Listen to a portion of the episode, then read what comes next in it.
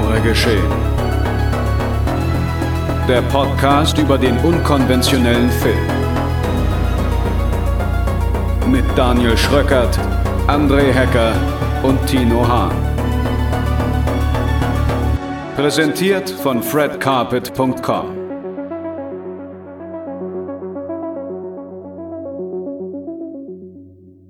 Planetarier aller Länder, vereinigt euch, denn wir heißen euch herzlich willkommen zu einer neuen Folge Genre geschehen, meine sehr verehrten Damen und Herren, liebe Zuhörerinnen und Zuhörer, liebe Genre-Freundinnen und Freunde. Herzlich willkommen zu Nummer 51 und vielen, vielen Dank nochmal für das tolle, tolle Feedback und die vielen, vielen Fragen zu unserer Jubiläumsfolge. Das schon mal gleich vorab. Und bevor meine beiden lieben Kollegen zu Wort kommen, mit denen ich heute diese Folge wie immer bestreiten werde, an meiner Seite André Hecker. Schönen guten Tag. Ah nee, sorry, moin moin, muss ich sagen. Oh, damit, damit, damit, Tino, damit Tino mir es nicht ja. wegnehmen kann, haben wir jetzt gelernt. Genau, und dann natürlich, wie sollte es anders sein, unser geliebter und geschätzter Kollege und Freund Tino, solide viereinhalb Hahn. da antworte ich doch mit einem pfiffigen Hallo. Ich habe noch keine neue Catchphrase, die kommt noch. Ich dachte, ich dachte, ich dachte, ich dachte, ich dachte es wäre Hossa oder sowas jetzt. Ja, nee, ich habe jetzt Sayonara gedacht, aber dann dachte ich so, okay, jetzt denken die Leute, oh, wir reden über einen Anime, jetzt sagt das Sayonara. Nee, das heißt, das heißt doch jetzt Cultural Appropriation. Kriegst du direkt ja, eine Mail. Ja. Ja. Aber bevor wir uns da auf solche Themen versteifen, kommt doch hier lieber einfach mal das folgende Programm. Hexen altern Endzeit. In der heutigen Folge werfen wir einen Blick auf das Familienprojekt Hellbender, welches Coming of Age und Hexenkult verbindet. Danach sprechen wir über den neuen Film des Rack-Regisseurs Paco Plaza. In La Abuela lernt ein junges Model ihre Großmutter von einer neuen Seite kennen. Und mit Planetarian Storyteller of the Stars haben wir dann noch einen Endzeit-Anime im Programm, bei dem der Begriff Service-Roboter neu definiert werden muss. Viel Spaß! Oh, so, von diesem albernen Anfang kommen wir jetzt mal zum bitteren Ernst. Und zwar zu den heutigen Filmen, die von Hellbender angeführt werden. Über den wollen wir zuerst sprechen. Ein Film von gleich drei Menschen, Toby Poser, John Adams und Zelda Adams. Und die Handlung lautet wie folgt. Die junge Izzy lebt gemeinsam mit ihrer Mutter abgeschieden von jeglicher Zivilisation, denn laut ihrer Mutter leidet der Teenager an einer Krankheit, die den Kontakt zu anderen unmöglich macht. Und auch wenn Izzy gerne Freunde hätte, scheint sie glücklich mit ihrem Leben. Bis sie die gleichaltrige Amber und ihre Freunde kennenlernt. Bei einem Trinkspiel ist Izzy einen lebendigen Wurm und entfesselt damit gefährliche Kräfte, die ihre Mutter vor der Welt verstecken wollte. Ja, erscheint ab dem 29. April auf Blu-ray und DVD über unsere Freunde von Splendid und ist aber auch gerade schon bei Shudder erhältlich, allerdings nur bei den amerikanischen ähm, Freunden. Dementsprechend, falls ihr entsprechende Möglichkeiten habt, das zu gucken, dann und das gucken wollt, dann habt ihr jetzt schon über Shudder US die Möglichkeit. Ansonsten wartet ihr eben bis April, ist ja auch nicht mehr lang. Ja, was sagen wir denn zu Hellbender, Herr Hahn? Ich mochte den, weil ich diesen Lo-Fi Do-it-yourself-Ansatz sehr sympathisch fand und jetzt, um auch mal gleich ein ganz großes Fass aufzumachen, ich bin ja auch irgendwie kein Freund davon, in die Bewertung von einem Film die Produktionsbedingungen einfließen zu lassen, aber hier finde ich es halt auch super sympathisch, dass, dass es ja einfach ein Familienprojekt eigentlich ist. Mhm. Also die Regisseure das und Hauptdarsteller sind identisch, die sind alle eine Familie und bauen sich da so ihr eigenes, ja, Indie, Lo-Fi, Mumblecore, Blumhouse Imperium auf. Also ich mochte auch den Film, den sie davor gemacht haben, den mochte ich auch gerne. Der ist aber sehr kryptisch und deutlich weniger zugänglich als jetzt Hellbender. Wie hieß der nochmal? War es halt, äh, der hieß The Digger You The Digger You ja, okay. Hast du, hab ich, den habe ich nämlich ja. nicht gesehen. Okay, alles klar.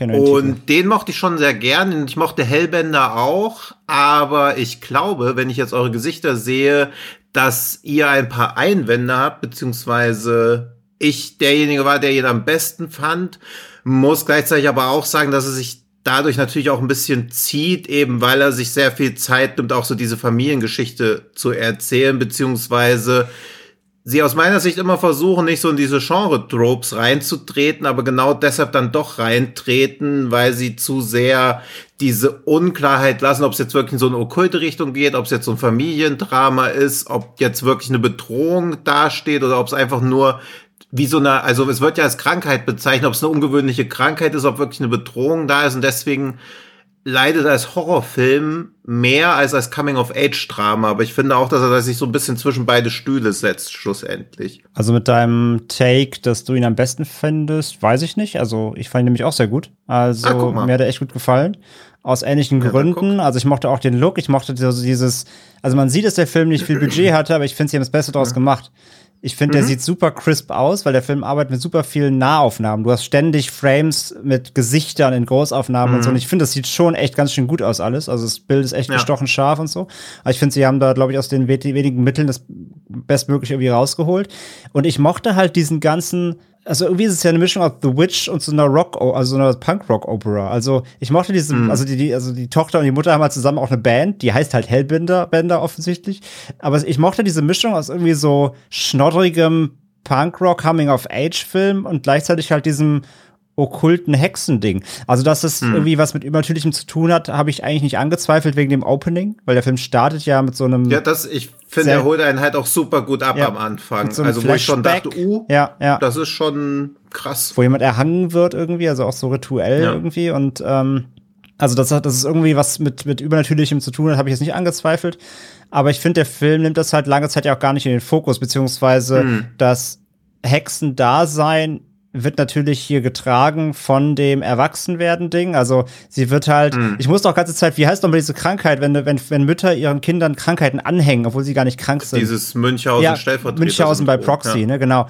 Also ja. so ein bisschen, so eine, so eine Art hat das ja hier auch. Ne? Also sie fragt so, die Mutter sagt, ich, ich fahre mal in die Stadt, brauchst du was? Die Tochter sagt halt, ja, darf ich mit? Und dann so, nee, weißt du doch, darfst du halt nicht. Ne? Also sie hält sie halt mhm. gefangen auf diesem Berg da, in diesem Haus. Ich meine, das, die, die wohnt jetzt nicht schlecht, ne? die haben da ein großes Haus irgendwie.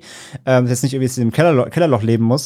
Mhm. Aber sie sie hält sich halt von der Gesellschaft weg und ja, sie entdeckt halt einfach, dass sie halt natürlich schon gerne irgendwie andere Leute kennenlernen würde. Also ich musste ein bisschen an dieses Münchhausen bei Proxy denken und dass dann eben dieses, sie glaubt halt, sie ist einfach krank, kommt dann aber in Berührung mit, mit, einer anderen, mit, mit Freunden plötzlich, also beziehungsweise mit anderen Menschen, freundet sich irgendwie mit denen so ein bisschen an. Ähm, mhm. Aber durch halt einen Umstand bricht halt was in ihr aus, was die Mutter halt wirklich bei ihr irgendwie zurückhalten wollte. Und das ist ja halt einfach dieses, also diese typische Coming-of-Age-Story verbunden damit irgendwie, sie trotzdem in ihr lauert irgendwas, was sie selber nicht kennt, ähm, was dann auch gefährlich werden kann, wenn sie es halt nicht kontrollieren kann. Das fand ich halt super spannend. Also ich fand diese Mischung, äh, die der Film dann in den Genres macht, plus halt auch diese Optik und halt dieses, diese, diese Detailverliebtheit, trotz des kleinen, des, der kleinen Produktions, des kleinen Produktionsrahmens, ähm, mhm. Fand ich super. Ich fand ihn sehr, ich fand ihn auch sehr sympathisch, den Film einfach. Er ist nicht genau, perfekt genau, ja. und äh, ich meine, er dauert eine Stunde 22. Das ist auch super kurz. Das heißt natürlich, mhm. die Story, es gibt kein richtiges Ende der Geschichte so. Es ist halt ein kurzer Slice of Life äh, von, ja. von, von, dieser, von dieser Jugendlichen, von der Izzy. Ah, oder überhaupt von dieser, oder von, von dem Tochter-Mutter gespannt. Aber mir hat der gut gefallen. Ich fand ihn sehr sympathisch. Ja, ist auch wieder so ein typischer Vertreter von dieser Art von Filmen, wo man so denkt, okay, so ein kleiner Achtungserfolg, ich bin sehr neugierig, was die Leute als nächstes machen. Also manchmal sieht man ja Filme, wo man so denkt, der war ganz gut, mhm. aber man interessiert sich gar nicht, also man guckt danach gar nicht, was haben die Leute davor gemacht oder haben die Nachfolgeprojekt, sondern man denkt so, ja, okay, das war gut, aber man denkt nicht, dass man diese Regisseure oder so im Auge behalten möchte, aber bei dem dachte ich so, ach, ich will als nächstes wissen, was die wieder machen. Wie es mir zum Beispiel auch mit so Leuten wie Adam Egypt Mortimer oder so geht, ja, ja. wo ich auch immer so denke, hey, es war jetzt auch noch nicht so der Überknaller, aber ich sehe immer das Potenzial und das, was daneben geht, wo man immer eher wohlwollend an die Schwächen rangeht. Wenn man bei vielen Filmen, oder zumindest bei einem, der heute noch kommt, eher nicht wohlwollend an die Schwächen rangeht, zumindest ich nicht. Das ist dann halt immer auch natürlich so eine völlig subjektive Wahrnehmung von sowas. Und ich sehe schon an Daniels Gesicht, dass er sich jetzt eh nicht alleine fühlt wie Izzy in der Abgeschiedenheit. Ja. Wie fandest du ihn denn? Langweilig. Wirklich langweilig. Weil er halt auch in einer halben Stunde hätte erzählt werden können und das hätte halt gepasst so. Also das ist halt so ein typisches Ding. Ja, wir wollen einen Langfilm machen und wir wissen halt nicht, was wir da reinmachen sollen. Deswegen nehmen wir sehr viele Nahaufnahmen und äh, Close-ups und so weiter. Dann müssen wir auch nicht irgendwelche größeren, komplexeren Geschichten oder Szenen irgendwie aufbauen. Und wenn uns mal nichts irgendwie als Gescheites als Übergang einfällt, ah ja, dann lassen wir die Mutter und die Tochter mal wieder im Keller singen, ziehen den schönes neues Outfit an, so. Und ja, den Rest der Zeit kriegen wir noch mit irgendwelchen Leuten, die in der Gegend rumstehen, gewuppt. Und ruckzuck ist man dann halt bei 82 Minuten, die sich halt meiner Ansicht nach ein bisschen zu leer anfühlen für das, was der Film eigentlich letztendlich erzählt. Und was man halt auch echt schon, ja, wie ihr beide ja auch schon selbst festgestellt habt, sehr, sehr oft gesehen hat, dass irgendeine Bedrohung oder irgendeine, weiß ich nicht, Dämonisierung oder irgendein Ausbruch an Kraft für irgendwie Coming of Age steht. Nee, ähm, das muss ich sagen, das war hier, da war hier zu wenig vorhanden, das mich da wirklich gecatcht hat. Ich fand's auch, man merkt, dass der Film wenig Budget hat, aber von der Inszenierung und von der Wertigkeit des Bildes würde ich nur diese Visionen und schnell geschnittenen Zwischensequenzen, die dann auch noch mal dazwischen kommen, wenn mal wieder Drogen genommen worden sind oder Alkohol getrunken wurde oder sowas. Die würde ich als echt erstaunlich hochwertig bezeichnen im Gegensatz mhm. zum Rest. Und ich muss leider sagen, was mich allerdings, also was mich am meisten irgendwie von der Annahme des Ganzen irgendwie oder von, von der Akzeptanz des Ganzen äh, gehindert hat oder daran gehindert hat, das war halt das Schauspiel sowohl von Mutter wie von Tochter. Die fand ich beide nicht wirklich überzeugend, beziehungsweise merkt man halt, dass da immer jemand gewartet hat, bis sein Take kommt, so. Ja, also bei der Mutter würde ich mitgehen. Ich fand die, die Izzy hm. hier, die Zelda, glaube ich, das, Zelda Adams, ich fand die echt ganz gut. Ja. Ja, ey, also die würde ich auch als, als äh, von, wenn ich zwischen den beiden irgendwie entscheiden müsste, würde ich sagen, wär, war auch für mich besser, aber immer noch nicht gut genug. Also beziehungsweise mhm. sie hat es für mich nicht so transportiert. Und ey, du hast ich, ich nehme das an, was Tino da eben gerade gesagt hat. So, ne? Also ich gestehe dem Film sein kleines Budget zu. Ich finde es cool, dass die, also wirklich, ich finde es cool, dass die sich da ihren kleinen filmischen Kosmos bauen. Ich habe auch gesehen, dass die halt schon mehrere, ja, auch kürzere Projekte gemacht haben so und, und sich da ausprobieren. Und ist ja, ist auch cool. Also sollen sie gerne bitte weitermachen. Ich wünsche dem Film alles Gute. Aber er konnte mich halt einfach nicht überzeugen. Ja, fair enough. Also da ist auch nichts, wo ich jetzt rum diskutieren würde. Oder man kann jetzt auch schwer sagen, ja, aber vielleicht hast du die oder die Facette nicht gesehen, weil die ist ja nicht da. Ja. Also das ist ja auch. Ja, also er ist ja eigentlich relativ dann auch, auch ja. simpel und klar in seiner Botschaft. Ich, ja. mein, ich fand auch manche, ähm, sag ich mal, Gore-Effekte oder, oder, mhm. oder Gewalteffekte oder Bluteffekte, wie man immer sie bezeichnen möchte, fand ich auch sehr gut gemacht. Also fand, mhm. oder sehr versiert gemacht. Allgemein würde ich das Bild als nicht sehr schön bezeichnen oder das, das war halt so für mhm. mich eher so ein DV, so ein typisches DV-Bild. Und, und, naja, also ist okay, aber wenn ich jetzt mal ah, ich weiß nicht, zum Beispiel, wie hieß der, oh, der skandinavische Metal Coming of Age Mädchen Mystery Film, wie hieß er? Mit, der, mit der Dame mit dem Schmeiß äh, weiß Einfach mal ach sagen, um so zu tun, als ob ich wüsste, was du meinst. André, du müsstest es eigentlich wissen, mit dem weiß geschminkten Mädel. Metalhead?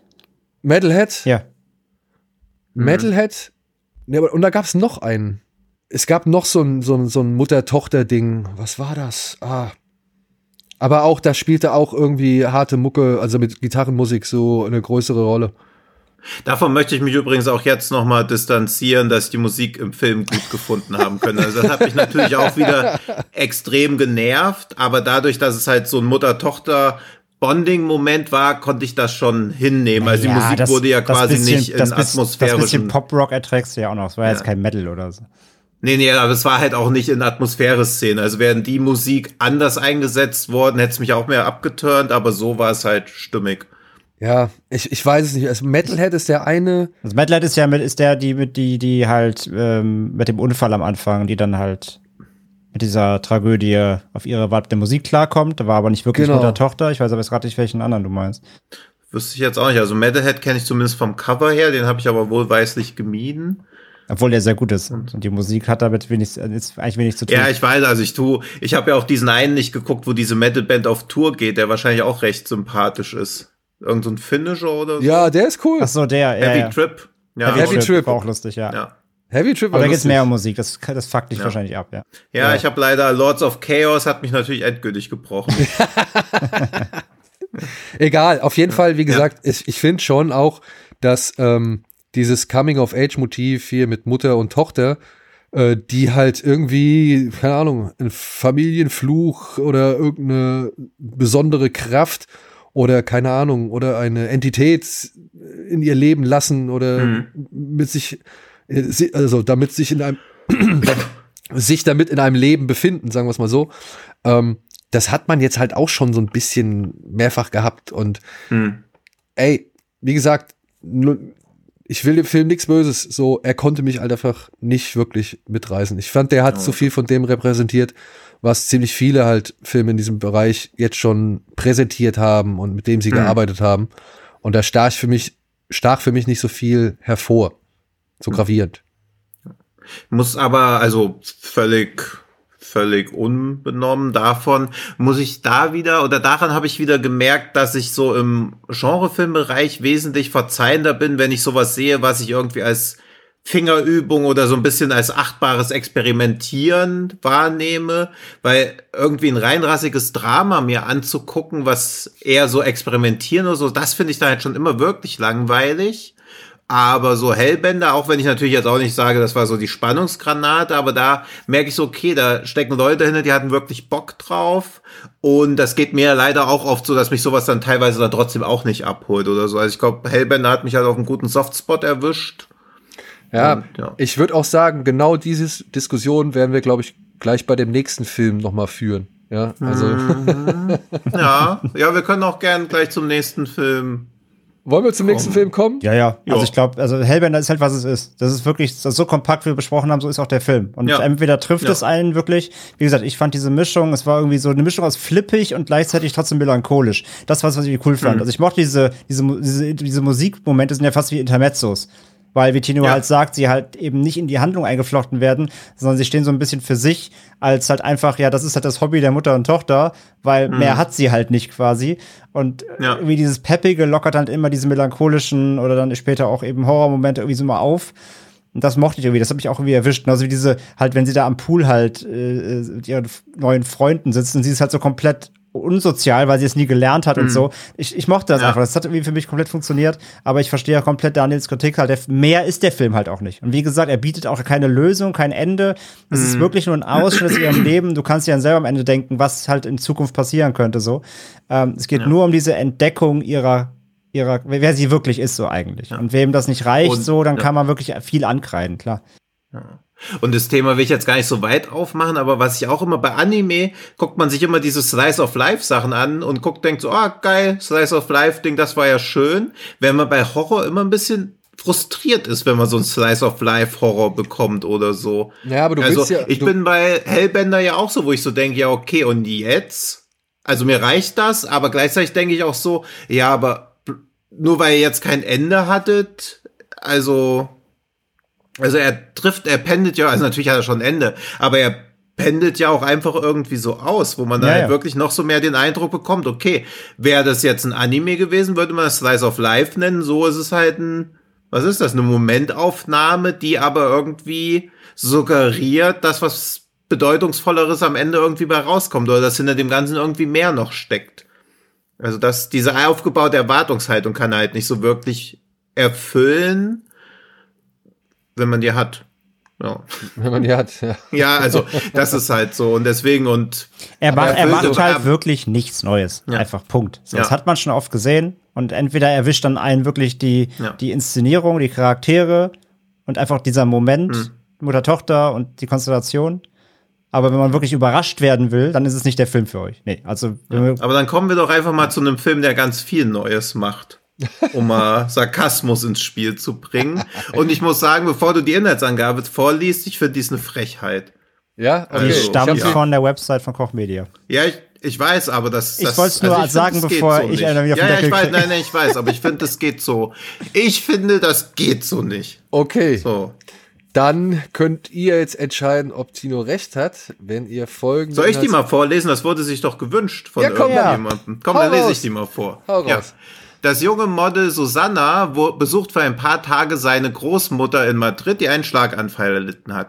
Die junge und die alte Frau kreisen in der düsteren Wohnung umeinander, wobei die alte weder spricht noch sonst den Eindruck erweckt, geistig anwesend zu sein. Aber wer braucht das schon, wenn er übersinnliche Kräfte nutzt? Susanna merkt jedenfalls mit Schrecken, dass ihre Oma doch noch einen Wunsch offen hat. Sie will einen neuen, frischen Körper. Und dann, weil da ja quasi das Spoiler-Part schon eröffnet ist, wann erfährt man das im Film, dass sie einen neuen, frischen Körper haben möchte? Am Ende. Ja, ich finde, nee, ich finde eigentlich relativ zu Beginn. Direkt Was? mit der ersten Szene, ja. Also mit, dem, mit der ersten Sequenz. Da erfährt man, dass sie eine jugendliche Liebhaberin hat.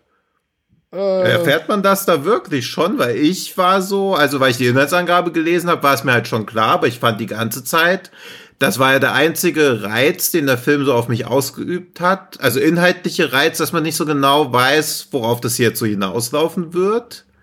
Dito. Also pass auf. Also ich sehe am Anfang, da sitzt die alte Dame im Café. Ja? Mhm. Und trinkt. Und dann läuft sie halt nach Hause und äh, mit, ihrem, mit ihrem kleinen Täschchen da, macht die Tür auf, läuft hoch. Und dann kommt sie in eine Wohnung und da liegt eine alte Frau mit Blut am Mund, leichenstarr auf dem Boden. Ja. Und es interessiert sie nicht sonderlich, sondern sie freut sich eher im Gegenteil darüber, dass plötzlich eine junge, nackte, blonde Frau ins Zimmer Ja. reinkommt, die sie erstmal begutachtet, so von wegen, oh, guck mal, hat alles geklappt. Ja. Und das nächste, was sie macht, sie kniet sich nieder und küsst ihren Schambereich. Sagen wir es einfach mal Ja. so. Das ist das, was wir Ja. sehen. Und ich sitze dann Genau. da und denk mir, ja, okay, das sind zwei alte Frauen, die sich jetzt junge, neue Körper suchen. Ja, und ich denke, okay, ich sehe hier wieder einen spanischen Film. Das wird halt einfach wieder eine ungewöhnliche Liebesgeschichte mir erzählen wollen. Und ich bin erst dann später durch diese Matroschka-Figuren draufgekommen, dass Ach, sie ja wahrscheinlich Die drückt sie ja noch direkt da in die Hand, ne? Ja, ja, da, da dachte ich dann auch so. Und weil man ja weiß, dass man einen Horrorfilm guckt. Aber am Anfang dachte ich so, ach, das fühlt sich, weil ich fand auch die ganze Zeit, also positiv jetzt formuliert, dass der Film selten so aussah, als ob er heute gedreht wurde. Es hätte auch so ein 70er, 80er Jahre Film Ja. sein können. Also er hatte Ja. auch so ein, so ein 70er, 80er Vibe. Das fand ich eigentlich ganz geil. Deswegen tut's mir irgendwie auch Aber so warte leid, mal, warte mal, bevor mich, du weitergehst, ja. mal ganz kurz zum Ja. Anfang, weil ich hatte äh, ganze Zeit nämlich nicht den Anfang. Ich finde es wieder lustig, wie man Filme liest und äh, man merkt wieder, Daniel äh, hat einfach die komplett den Elevated Horror Durchblick schon offensichtlich, deswegen war Hellband auch so langweilig. Ich dachte halt irgendwie, es geht halt um irgendwie so ein Germany's Next oder spanisches Next Top Model Verein, die irgendwie da junge Mädchen missbrauchen oder so, keine Ahnung. Ich fand Ich nämlich dachte auch, irgendwie, dass das geht da so auf, ich dachte, das geht so auf, auf, keine Ahnung, Ausbeutung, so irgendwie alt, irgendwelche alte Frauen in so einem Ja. Zirkel beuten junge Frauen aus oder so. Ja, ich dachte halt auch, dass sie sie so gefangen hält, weil als sie da rauskommt, ist die auch so unscharf und man denkt die ganze Zeit so, okay, ist das ein Monster? Ist die irgendwie verätzt? Was ist das? Ist das ein Geist? Also man weiß so die ganze Zeit nicht, was das losgeht. Ich muss doch ein bisschen an die, weiß von einer, na gut, eine, eine blondhaarige Frau ohne Klamotten mit einer weißen Unterhose wird wahrscheinlich auch immer ein bisschen so aussehen wie, ähm, jetzt habe ich seinen Namen vergessen. Wie heißt der, der in allen Paco Blaser Filmen mitspielt? Luis Tosa? Nee, der, der, der das Monster immer spielt. Auch von Rack und so, der bei S diese alte Frau gespielt hat, die ja dann auch immer so, Ach so. geisterhaft da so lang im zweiten Teil. Ja, ich weiß, wen du Ah, meinst, shit. aber mir fällt der Name nicht ein. Ja. Aber da dachte ich halt so, okay, das ist halt vielleicht auch so ein Geist, also weil Horrorfilme ja am Anfang immer leider diese Tendenz haben, schon mal kurz einen Schockeffekt zu bieten, damit man die 30 Minuten Exposition aushält. Und dann fand ich es doch erstaunlich stimmungsvoll, weil der Film dann auch gar nicht so, ja, er wirkt, er war ja nie reißerisch oder so. Dann dachte ich, ach, das wird so eine schöne, stimmungsvolle Geschichte. Aber man weiß halt die ganze Zeit, ah, okay, es geht halt irgendwie so um diesen Körper. Und das hat für mich so ein bisschen die Stimmung rausgenommen. Ja, und das, das sage ich halt auch. Also ich behaupte nicht, zu, also ich behaupte nicht, dass ich da saß und sag, das ist es, sondern Mhm. ich sehe das. Sie Ja. gibt ihr sogar noch die Matroschka-Puppe, wenn ich das richtig in Erinnerung Ja. habe. Ja. Ich sehe das und danach, wie gesagt, sehe ich die alte Frau, die bei der jungen Frau einen Kunilingus ausübt und Ja. denk mir nur so, okay, ich bin hier halt entweder wieder in so einem Ding gelandet wie vieles oder wie heißt dieser Fleisch? Weißt du? Ähm, Äh, Skins. Skins, ja. Pil- Piles, ja. Vieles. Ähm, Mhm. Ich bin entweder wieder in sowas gelandet, ja, oder halt, das sind zwei alte Frauen, die schon seit Jahrhunderten irgendwie von Körper zu Körper wandern und sich jetzt gerade wieder einen neuen zugelegt haben, so. ja. Ja. Was ich dann allerdings nicht ganz gerafft habe, war, dass die Frau, die alte Frau, die sich quasi runterkniet oder die halt in die Wohnung kommt und die alte, die, die tote Frau da auf dem Boden liegen sieht, ähm, Hm. dass das die Oma der Hauptdarstellerin war. Die hat zwar das gleiche Das- Kostüm angehabt in der Ja. ersten Szene, aber ich dachte, die hat eine andere Frisur. Ja, ja, die hatte auch so strenge Züge, Mhm. aber irgendwie habe ich die, die Transition nicht so ganz hingekriegt, dass das halt wirklich die gleiche Frau sein soll. Aber als Ja, ich das, das hatte ich mir kurz gedacht, aber dann war, also ich war mir halt auch unsicher, weil es halt einfach zu kurz noch in einer komischen Perspektive gezeigt wird. Also das ist immer so ein, wo der Film, glaube ich, oder wo die Inszenierung immer zu viel von einem erwartet.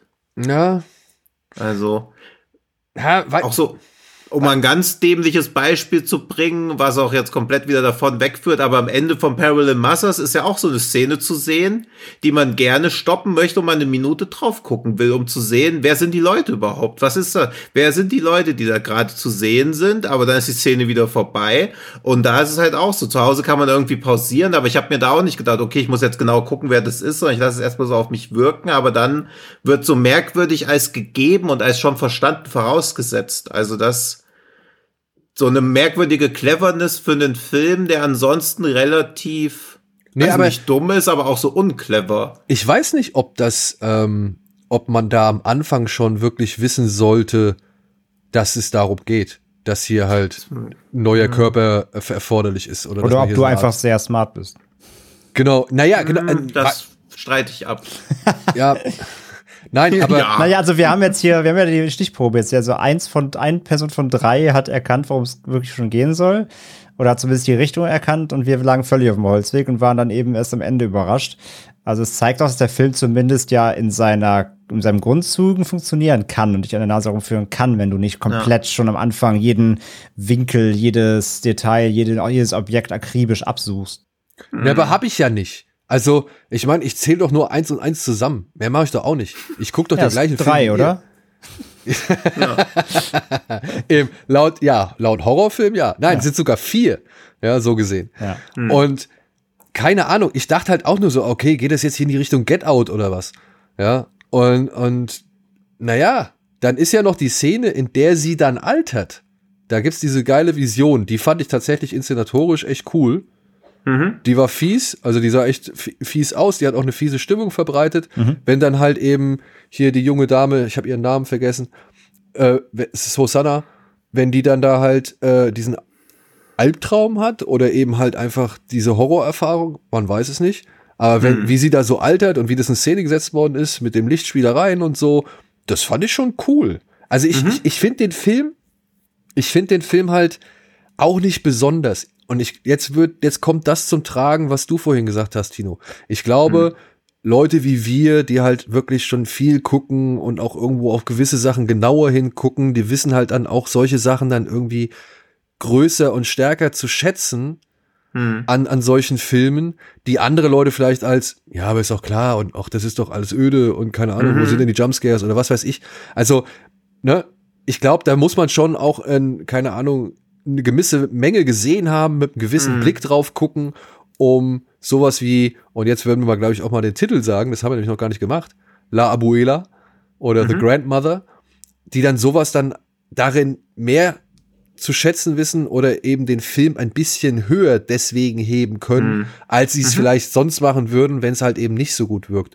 Und auf mich hat da vieles schon inszenatorisch eigentlich echt gut gewirkt. Es hat mich halt nicht richtig hinterm Ofen hervorgelockt, aber ich Ja. fand schon solide und, und anständig inszeniert. Nicht auf die gleiche reißerische Art und Weise wie viele amerikanische Kollegen, sondern eben genau wie du das vorhin auch gesagt hast, so als würde man einen Film aus den 70ern gucken.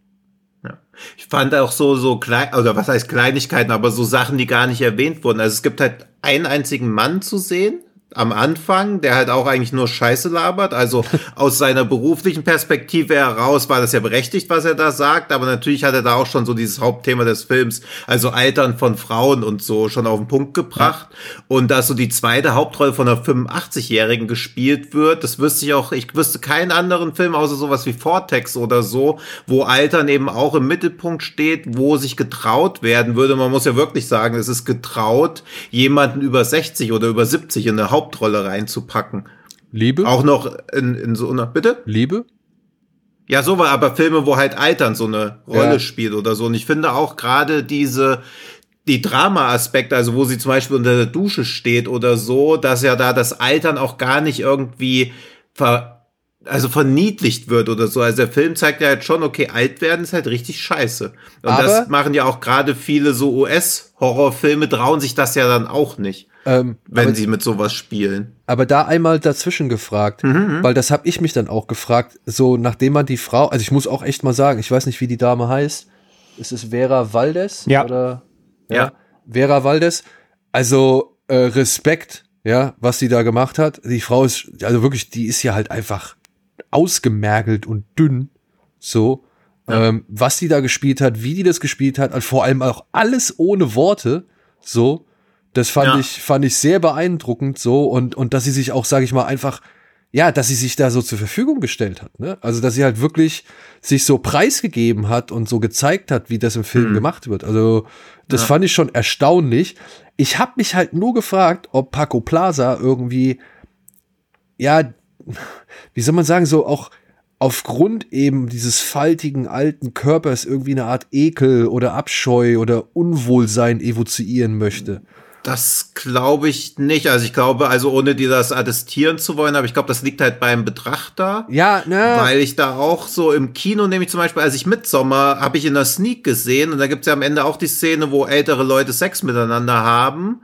Und da wurde im Kino halt gelacht und auch so I gerufen. Also wo halt so ein Publikum, was bei so einem Film, glaube ich, jede Comic Relief Szene oder jede Szene, wo sie denken, hier wird jetzt Comic Relief angeboten, auch dankbar aufgreift, weil der Film ja auch belastend ist für ein Publikum, was unvorbereitet reingeht. Aber wo ich halt auch so dachte, ich würde im Leben nicht drauf kommen, jetzt irgendwie zu lachen. Also ich glaube auch nicht, dass bei äh, The Grandmaster Paco Blaser irgendwie Ekel so auslesen wollte, aber halt schon so dieses Puh, so sieht Alter halt wirklich aus. Also so dieses Ungeschönte, das trifft's glaube Ja, und ich. eher. gleichzeitig aber auch, vor allem fand ich zumindest, das ist bei mir angekommen, er wollte vor allem zeigen, was für eine scheiß Arbeit es ist, jemand zu pflegen, der pflegebedürftig ist. Also auch für die Angehörigen. Also Altern selbst scheiße und halt wie anstrengend und aufwendig das ist, jemanden zu pflegen halt und was das einfach mit sich bringt. Einfach, dass du jemanden waschen musst, dass du jemanden komplett ausziehen musst, dass du jemanden äh, eben das Bett abziehen musst, wenn er halt nachts äh, sich äh, eingekotet hat und sowas. Also ich glaube, dieses ungeschönte ähm,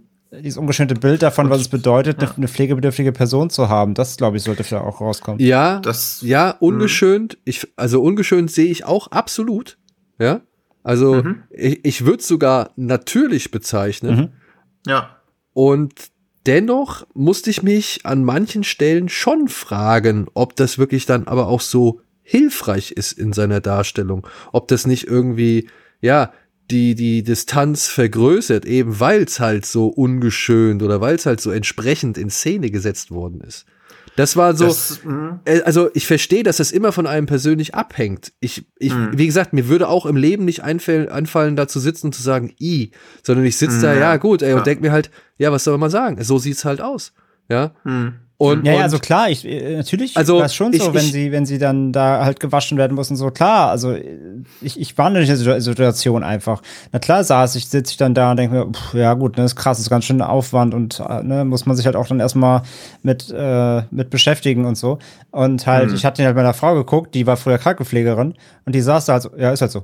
Habe ich auch, Ja, hab ich auch gemacht, ja. jeden Tag. So, also die hatte gar keine Distanz, also sie hatte gar keine Distanz mehr zu, für die war das Alltag mal, mal lange, lange Jahre lang. Ja, und, und ich sitze da so, bin halt so, boah, Und ist ja ich schon glaube irgendwie. halt auch, ja. also, was ich nur damit sagen möchte, ich weiß halt nicht, ob ein Horrorfilm dafür geeignet ist, um eine Normalisierung. Und ich glaube halt auch, dass so ein Film zwangsläufig, Hm, okay. Versteht ihr, was ich meine? Ja, ja. Also ich glaube nicht, dass dieser ist auch schon Ja, irgendwie klar, ja. inszenatorisch, sag ich mal, stilbewusste Film dafür gut ist, um eine gewisse Normalisierung dafür Man zu kann es halt schnell so auslegen, als wäre das Nee, das gewollter glaub ich auch nicht, Ekel gerade im Horrorfilm. Genau, genau.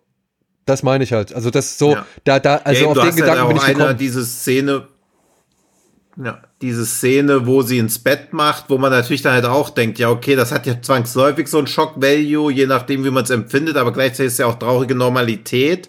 Aber im Rahmen von einem Genrefilm ist es ja zwangsläufig auch effekthascherisch. Ja. Also das, das ist, glaube ich, so ein Widerspruch in sich, beziehungsweise muss so ein Film dann vielleicht 160 Minuten gehen oder so, dass du diesen Verfall oder diese Normalität länger zeigen kannst. Ja. Weil du ja trotzdem da einen klassischen, also der Film ist ja ein klassischer Dreiaktfilm eigentlich, dass du am Anfang hast du halt, sie ist Model, das fand ich auch ein bisschen verpasste Gelegenheit, dass sie diese, wie sie vom Model innerhalb von einem halben Tag quasi zur Pflegerin von ihrer Großmutter wird, also diesen, diesen plötzlichen Bruch nicht krasser irgendwie darstellen, das fand ich ein bisschen verpasst, weil sie ja auch quasi Ja. sich sofort für die Großmutter entscheidet. Also sie wäre also als, als Hauptfigur natürlich auch verbrannt gewesen, wenn sie länger gehadert hätte, ob ich jetzt Model bleiben will oder mich um meine Großmutter kümmern, die sonst niemanden hat.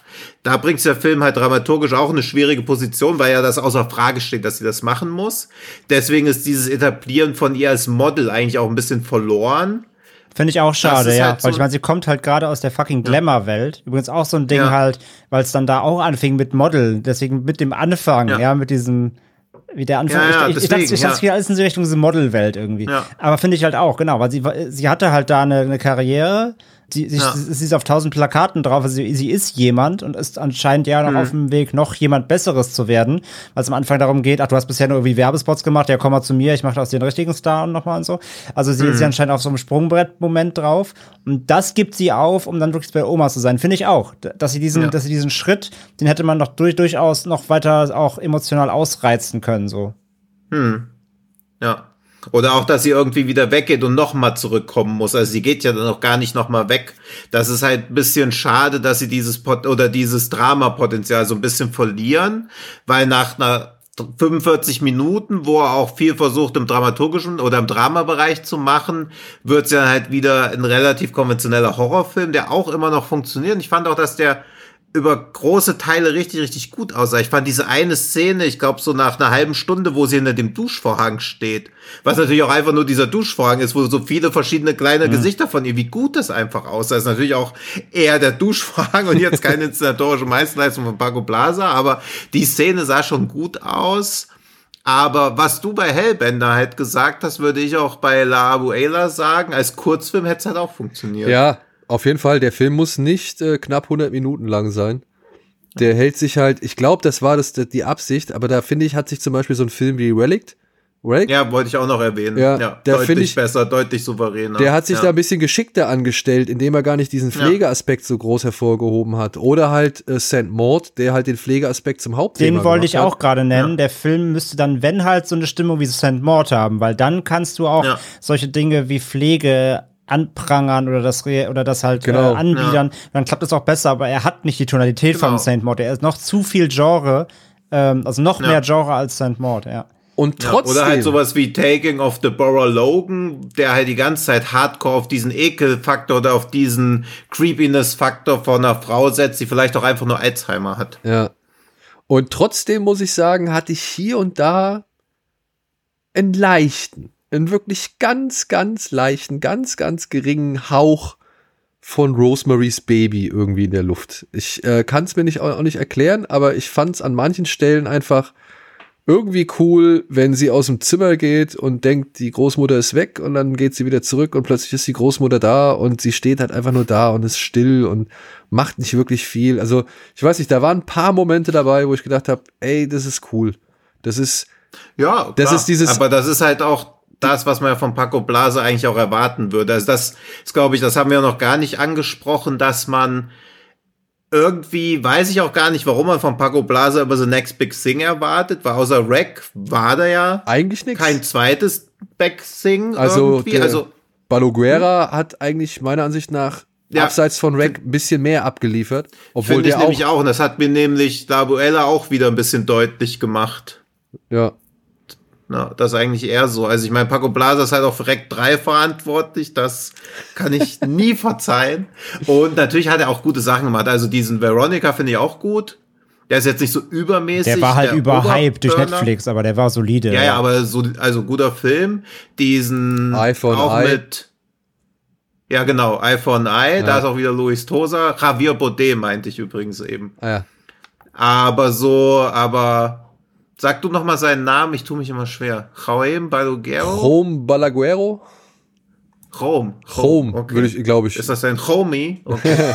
ja. äh, ich finde, also sowas wie Sleep Tight und Fragile und Nameless und auch dieser Mu- Muse, der ist halt schon eher so der Genre-Regisseur, der auch dann mal diese Drama-Aspekte, glaube ich, wegfallen lassen kann. Und ich fand auch diesen Toilette gut, den er irgendwie, glaube, den hat er auch vor Rec. Wann ist ein Rec eigentlich entstanden? 2007? 2007, 2008, glaube ich, ja. 2007, ja. Und diesen Toilette hat er davor gemacht und den hatte ich auch, ich weiß leider nicht mehr, warum ich den gesehen habe. Und dann dachte ich so, auch, auch ganz geil, weil vorher war Spanien für mich eigentlich nur, es war doch, Spanien kannte man davor eigentlich gar nichts im Doch, Iglesias, oder? Ja, stimmt, die Iglesias-Sachen, die aber auch natürlich immer sehr schrill waren, also wo man auch dachte, geile Filme, aber keine gruseligen Filme. Also das war so mein Spanien-Problem vor Rec oft. Und dass man natürlich auch wenig generell Filme aus Spanien irgendwie bis gesehen hat, weil es schwieriger war, einfach dran zu kommen. Und ich Spanien nie als Land eingeordnet hatte, was gruselige Filme irgendwie abliefert, weil wenig irgendwie zu bekommen war. Ja, also ich glaube auch mit Rec haben die da der gerade der spanischen Horrorlandschaft echt einiges äh, ja. Also echt Gefallen getan so. Also ich meine, ich bin wirklich, ne? Sleep Tide ist, finde ich, großartig. Ich finde den. Bin ja auch, ja. Und The Nameless, den mochte ich auch so gerne. Also mhm. da, ich, ich, ich verstehe, dass viele Leute den nicht mögen oder nicht so gut damit klarkommen, aber ich, ich finde den schon echt, ich mag den. Der hat eine geile Atmosphäre, auch wenn er jetzt nicht der beste Film ist und sich da irgendwo ja, aber ich verliert. Auch eben dieses, ja, dieses Atmosphäre-Ding, finde ich, kriegen beide gut hin. Aber Laguella war halt irgendwie so, das ist halt immer so das Ding, 14 Jahre nach Rec kommt irgendwas, was man eher 14 Jahre vor Rec akzeptiert hätte. Oder wo man so gesagt hat, ach, ganz geil. Aber so wird man halt immer an dem gemessen, was halt früher war. Und so geht's ja auch anderen Regisseuren, wo man immer so denkt, okay, die haben so einen Hammerfilm gemacht und dann können sie nicht mehr ranreichen. Also auch, wie heißt der, wie heißt der Regisseur von Maschinist? Der ist ja auch so ein ganz trauriger Fall, finde ich der es ja nie auch nur ansatzweise bis geschafft hat. Macht irgendwie Session 9, Maschinist und danach kommt diese Trans-Siberian ja. und dann ging es immer weiter runter mit ihm. Also der ist ja so der Rennie Harlan unter den Horrorfilme. Aber der, der ähm, Trans-Siberian, den fand ich noch ganz gut. Ja, aber war natürlich auch schon ein Rückschritt, also ja. oder so, wo man ja so dachte, ach, okay, also es war halt das erste Mal so ein Film, aber ich weiß noch, wie ich aus Maschinist rausgekommen bin im Kino und so dachte, wow, was war das denn? Das ist ja mega. Aber das ist halt der Fluch des Erstlings, ne? Also ja. guck dir, guck dir Herrn Kelly an. Ja, Donnie Darko haben wir alle gefeiert und bei ja. Southland Tales haben wir alle blöd aus der Wäsche geguckt, so, ja. Also. Mm, ja, aber da war wenigstens noch zu erkennen, was er wollte. Transpiren war ja einfach nur noch ein Film. Also, das klingt jetzt so böse, aber es war einfach nur ein Thriller, also wo ich auch froh bin, dass es so Filme gibt, aber wo ich nicht mehr dachte, da hat jemand irgendwie versucht, was Neues zu machen oder irgendwas zu überbieten. Brad Anderson heißt er. Und der hat ja diesen ja. Call gemacht mit, mit, mit Halle Berry, ne? Ja, ja. Oh, ah, Vor Maschinist hat er ja auch schon Session 9 gemacht. Und Session 9 war ja auch so mega gut. Ja, Session 9 war gut, aber der mit ja. Halle Berry, der Call, der war furchtbar. Beziehungsweise der war okay, bis sie halt sich entschieden hat, vom Stuhl aufzustehen. Und das war der größte Fehler überhaupt. Hm. Ich meine, sein, sein letzt, jetzt angekündigter Film heißt einfach nur Blood. Also, und dann hat er noch diesen Fractured gemacht, der auch nur auf Netflix rauskam mit, mit Dings, mit Sam Worthington. Na gut. Also, ja, also man weiß auch nicht, was da alles passiert. Vielleicht hat er ganz viele Projekte machen wollen, die nicht verwirklicht werden konnten, aber jedenfalls das immer so, immer ein bisschen traurig stimmend und worauf ich eigentlich hinaus wollte, um den Bogen auch mal wieder zu schließen, den ich aufgemacht habe. Bei sowas wie Hellbender bin ich eher forgiving, weil das aufstrebende neue Regisseure sind. Wenn ich bei sowas wie La Abuela denke, ja, okay, ist jetzt sein, weiß nicht, 17. Film, ja, cool. Dann ist dein Ding. Also, wo ich so denke, okay, Regisseur ist halt auch nur ein Beruf. Ja, also, ja, ey, das ey, akzeptiere ich voll, voll und ganz. Ja. Ähm, und mir ist auch klar, wie snobby das jetzt ging. Also ich meine, ich habe genau null Filme gedreht. Also nicht, dass jemand irgendwie denkt, dass ich jetzt über Arbeitskollegen herziehe oder so. Aber da denke ich auch so, ja, okay, also das, das ist jetzt alles, was du damit machen wolltest. Du wolltest da nicht mehr, obwohl du doch mehr könntest höchstwahrscheinlich. Das ist dann halt immer so ein bisschen schade. Also es fühlt sich dann halt so unnötig klein an. Oh, aber ich weiß nicht, der sagt doch schon ein bisschen was darüber aus, wie man mit den Alten umgeht und wie wichtig einem noch, äh, also, dass die Äußerlichkeiten sind und wie weit. Ja, aber das wir, ja, der, im ersten, also in der ersten Hälfte ja, und dann lässt das ja auch unter den Tisch fallen, weil dann muss halt wieder die Genrehandlung abgehandelt werden. Ja, aber werden. die Genrehandlung ist, ja, ist ja eingebettet, oder beziehungsweise die Genrehandlung mhm. bettet ja genau das Thema trotzdem nochmal ein. Im Endeffekt geht es ja darum, wie weit gehst du, um deine Jugend oder deine Schönheit zu erhalten. Zu erhalten, ja, ja, genau. Ja, aber ich meine, im Filmkontext ja immer weiter als normal. Also das ist jetzt auch keine bahnbrechende Erfahrung, wo ich so denke, ach krass, in einem Film bringen die Leute auch Leute um, um irgendwie Also da denke ich ja auch nicht, ach, das geht aber nicht, das ist Nein, ja unerhört. das, das will ich ja auch gar nicht sagen, ja. sondern es ist halt nur vorhanden, weißt du? Also es ist Ja. halt schon, äh, ich meine, sind wir ehrlich, den Film, den zeigst du zehn Leuten und ich würde acht, ich würde bei acht davon, sage ich mal, schätzen, dass deren Eindruck ist so von wegen, ja, war okay, ja, hat Mhm. man sich nicht so viel gegruselt, war mir ein bisschen zu langsam, irgendwie kommt nicht in Gang, weil wenn man mal ehrlich ist, kommt der Film auch nur in den letzten 20 Minuten mal so in Fahrt. Ja. Ne? Sonst auch schon Ähm, sehr slow, ja. Also wer da halt irgendwie auf so Schockfeste steht und, und so wirklich gerne Geisterbahn fährt, so, der wird von dem Film wahrscheinlich eher enttäuscht Also es ist sein. kein Rack.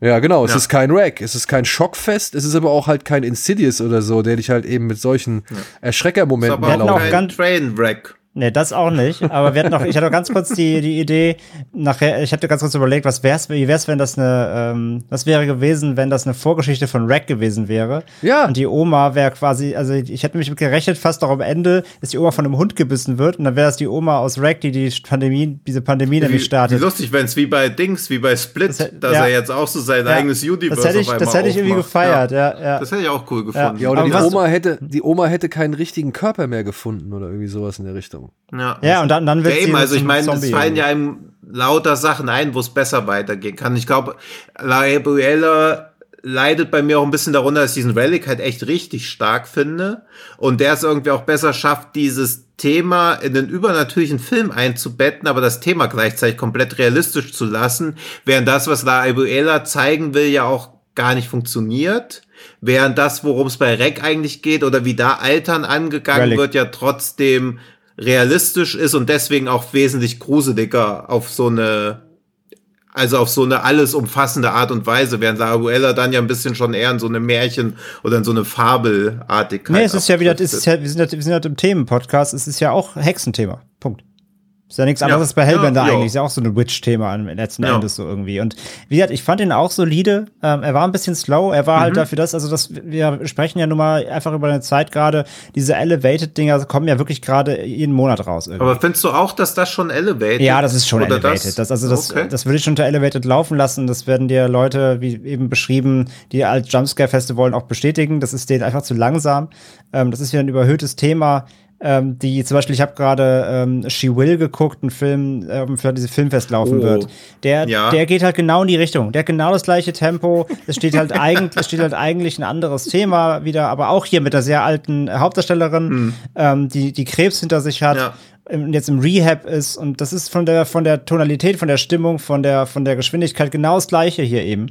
Und das ist einfach ja so. Wer Von halt der Stimmung auch? Wer halt Conjure Okay. Also gut, She Will wird noch mal ein anderes Thema werden, da bin ich auch gespannt drauf. ja, aber aber ne, wer halt Conjuring will, der der pennt da halt ein. Das sehe ich halt jetzt schon so. Und das Ja, ist das- Du hast also schon She Will, ja? Okay. ich habe She Will schon gesehen vor zwei Wochen. Ja. Vor zwei Wochen. Ich habe den schon vor sechs Monaten gesehen. Wo?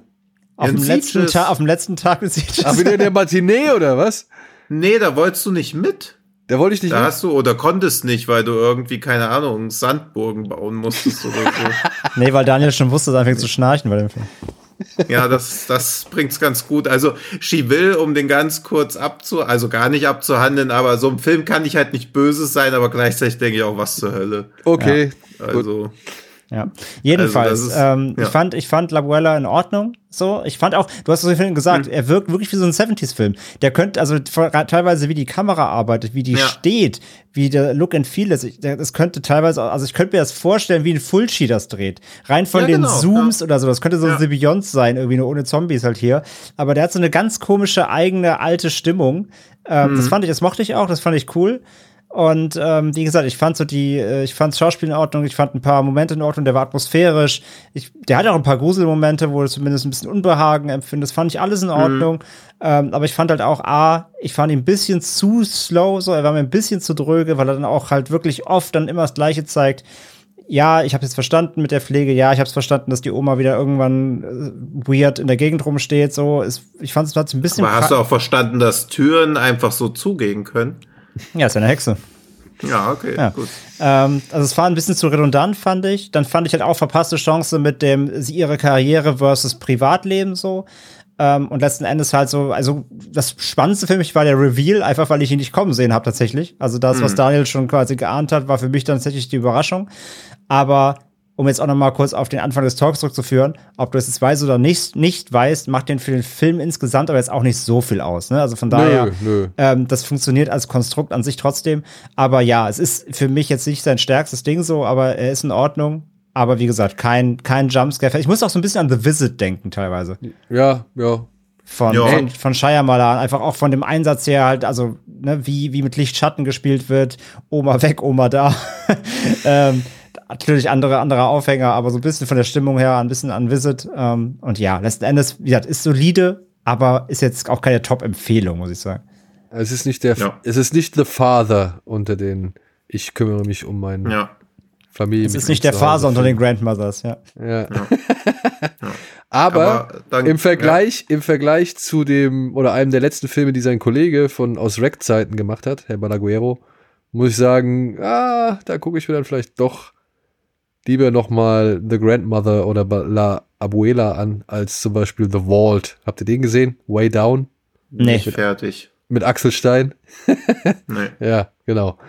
Der, äh, weiß ich nicht, das, da habe ich auch nicht ganz verstanden, warum er das gemacht hat. Beziehungsweise könnte ich mir nur erklären, äh, könnte ich mir nur eine Begründung erklären, äh, warum er das gemacht hat. Aber ja, Wegen Geld? wegen Geld. Oh Gott. Und das wäre dann, wäre dann halt so die Begründung, die du gesagt hast, äh, oder beziehungsweise würde es auch aufgreifen, was du vorhin gesagt hast, es sind halt auch einfach Arbeiter. Beziehungsweise Ja. ist es halt einfach auch manchmal ein Job. Ja, vielleicht will er halt auch einfach mal einen eigenen Service-Roboter besitzen. Ja, oder in hier. die Sterne blicken. Mit, mit Axel Stein und Freddie Highmore, das ist ja der aus Bates Motel, den mochte ich ja. Also den, den Schauspieler. Aber Ja. der Film sieht Ja, weird aus. Ich habe ihn als Seat Ibiza unter den Heist-Filmen bezeichnet. Dann äh, guck mal rein, kann man machen. so, was man auch vielleicht machen kann oder auch nicht, das verraten wir euch jetzt äh, mit folgendem Filmtipp. Naja, mit folgender Filmbesprechung. ähm, es geht um Planetarian, Storyteller of the Stars von Naokatsu Tsuda. Und das Kuriose ist, der Film ist schon wieder etliche Jahre alt. Der kam nämlich erst, äh, kam nämlich schon 2016 in die Kinos, aber kommt jetzt halt erst am 17. März zu uns über Koch Media. Nee, kam. Wir haben ja Oder schon. kam, Entschuldigung, wir sind ja schon, wir sind ja schon darüber hinaus. Ah, Stimmt, ja, stimmt. Wir haben ja schon den. Wieder das, Es ist 21. wieder das alte mindestens. Thema, wir hatten das Thema ja schon Ja. des Vorproduzierens. 21. Ne? Man lebt immer in der. Zukunft. Vorproduzieren, an künftige Release-Termine denken und so Also weiter. er und ist, so er ist schon da. So. Ja, er Ja. ist schon da und handelt von folgender Geschichte. Die Erde wurde durch einen biologischen und nuklearen Krieg verwüstet. Ein junger Plünderer erkundet eine verlassene Stadt, welche unter Quarantäne steht. Er stößt dabei auf ein verlassenes Planetarium und findet dort einen Service-Roboter, der nach wie vor brav auf Kundschaft wartet. Gemeinsam repari reparieren sie den Projektor des Planetariums, doch diese Aufgabe wird ihr Leben für immer verändern. Ja, ist jetzt nur die halbe Wahrheit. Denn tatsächlich wird das Ganze eingeklammert von, oder beziehungsweise diese Geschichte, die wir jetzt hier gerade gehört haben, ist die Geschichte innerhalb einer Geschichte. Mhm.